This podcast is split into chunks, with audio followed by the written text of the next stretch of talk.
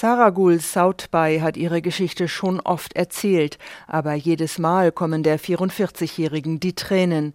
Die Erinnerungen verfolgen sie täglich und bis in ihre Träume hinein.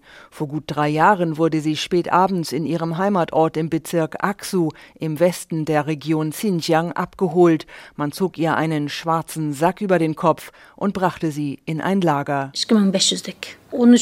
Es gab ca. 2500 Insassen, Frauen, Männer, Kinder. Die jüngste war 13, der älteste 84. Da ich Uigurisch, Kasachisch und Chinesisch spreche, wurde ich gezwungen, dort zu unterrichten.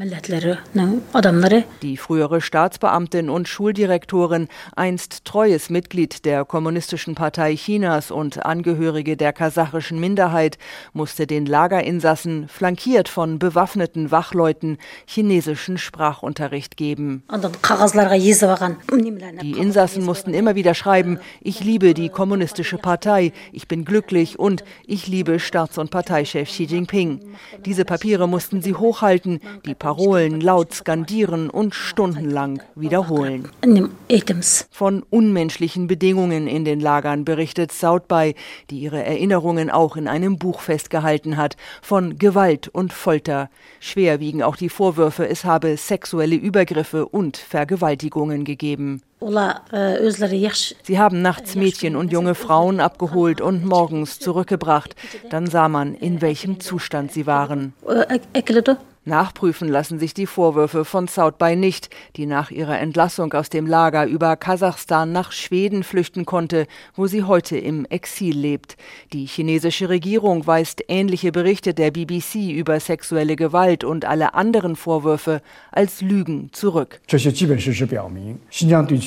Die grundlegenden Fakten zeigen, dass es einen sogenannten Genozid oder Zwangsarbeit oder religiöse Unterdrückung in Xinjiang nie gegeben hat, sagt Außenminister Wang Yi. Solche Anschuldigungen sind frei erfunden. Sie sind niederträchtig, aus politischen Gründen aufgebauscht und haben mit der Wahrheit nichts zu tun. Aber Recherchen von Menschenrechtsgruppen und unabhängigen Forschern, die chinesische Regierungsdokumente ausgewertet haben, zeigen, dass seit 2016 schätzungsweise eine Million Uiguren und Angehörige anderer ethnischer Minderheiten in Lagern festgehalten wurden. China hat ihre Existenz erst bestritten, sie dann als Berufsbildungszentren bezeichnet. Teil des Kampfes gegen den islamischen Extremismus und Terrorismus heißt es unter Verweis auf sporadische Anschläge in Xinjiang. Auch das lässt sich nicht überprüfen. Unabhängige Recherchen in der Region sind nicht möglich. Die wenigen Bilder aus den Camps sind Propagandaaufnahmen, die fröhlich tanzende Menschen zeigen, die einfache Handwerksberufe lernen.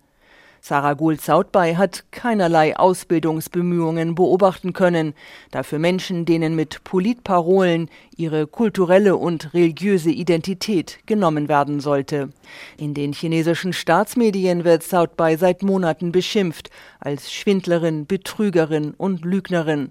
Sie selbst sagt, sie wolle nur Zeugnis ablegen und jetzt dafür werben, dass die EU weiter Druck auf China macht.